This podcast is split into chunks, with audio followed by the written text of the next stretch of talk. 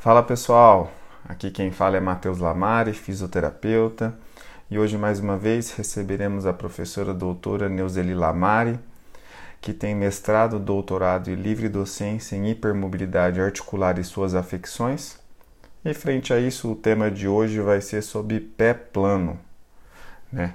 também conhecido como pé chato ou pé de pato, que é aquela alteração da formação anatômica do nosso arco plantar daquela curvatura dos nossos pés.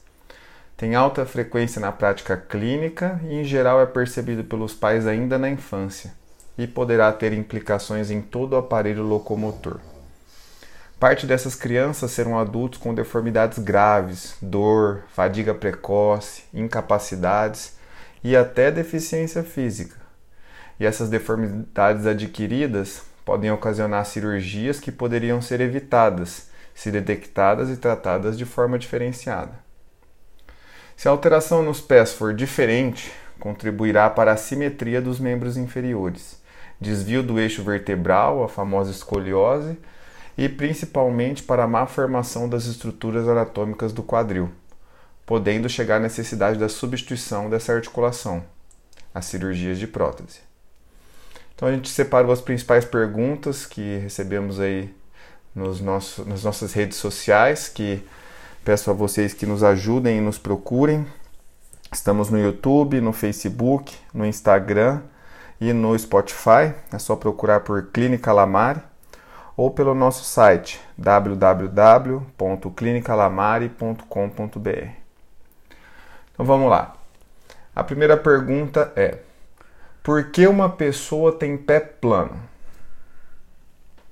Bom, o pé plano, existe um pé plano, tem uma fase em que a criança, do ponto de vista fisiológico, ela tem o pezinho chato, ela ainda não tem a curvinha, né? Assim como a coluna não tem, nada tem, ela vai se formando com o próprio desenvolvimento neuropsicomotor. Mas tem uma boa parte das crianças que não tem essa formação, não é fisiológico, ou seja, passa já pelo patológico.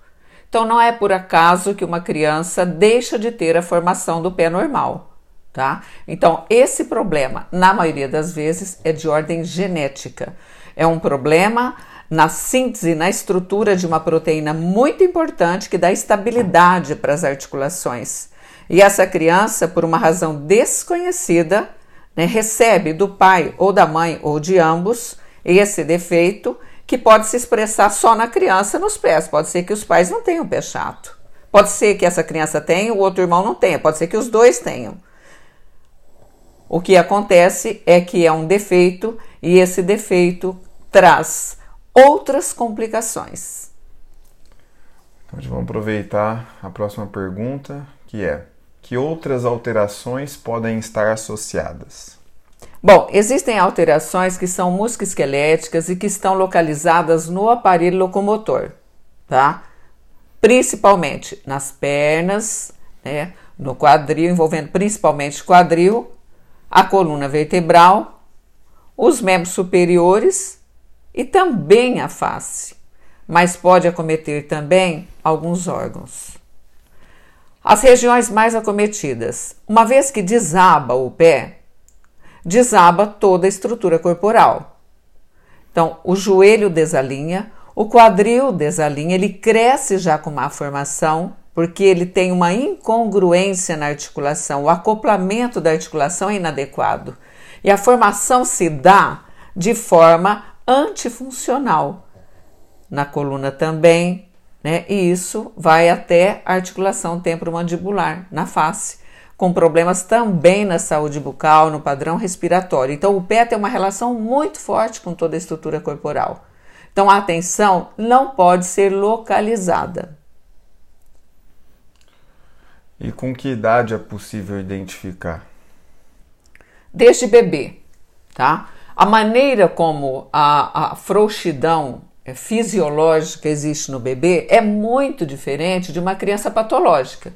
O sinal ele pode ser muito limitado. Por exemplo, você vai ver que há a localização bem característica nos pés, é um pé diferente, mas passa desapercebido pelo pediatra às vezes pelos pais, mas os pais costumam perceber, tá? E essa criança começa a evoluir com outras manifestações. E em geral não vem sozinho, o pé chato não vem sozinho. Na maioria das vezes as mãos também são hipermóveis. E isso pode se expressar depois de várias formas que nós falaremos num outro momento. E quando esses pacientes podem iniciar o tratamento?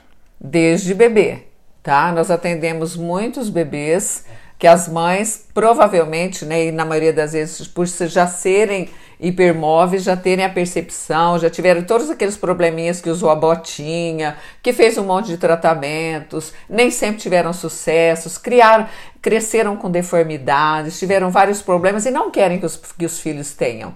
Então, nessa percepção, eles acabam nos trazendo ainda de bebê. Mas com um ano de idade é um momento muito bom para se perceber a diferença entre um pé normal e um pé patológico.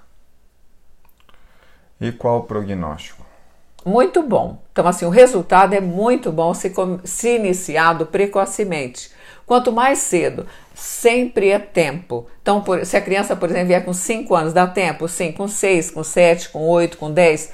Lógico que sim. Porém, dependendo da expressão da deformidade, a gente vai pegar num grau diferente e o prognóstico já não é 100%, ele pode ser 90, pode ser 80, pode ser 50, mas sempre será bom, principalmente se vier antes do estirão do crescimento, tá? Então assim, na menina acontece em torno de 12 anos e no menino em torno de 14, quando dá aquela esticada que cresce de uma vez.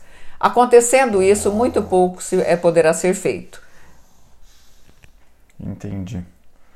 Eu acho que dá para fazer uma comparação do pé, né, do corpo, com um edifício, com um prédio assim. Se a base do prédio estiver fraca, estiver ruim, mal, mal formada, o que vem dali para cima vai ter que se ajustar inteiro para corrigir esse problema.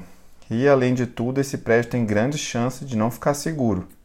É mais ou menos o que acontece com o nosso corpo. Se o nosso pé tem alguma deformidade, se não for tratada, as outras articulações têm que se readequar e a biomecânica fica toda alterada, trazendo essas repercussões aí físicas e funcionais.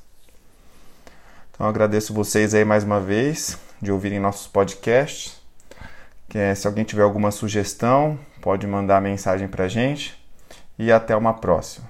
Obrigado.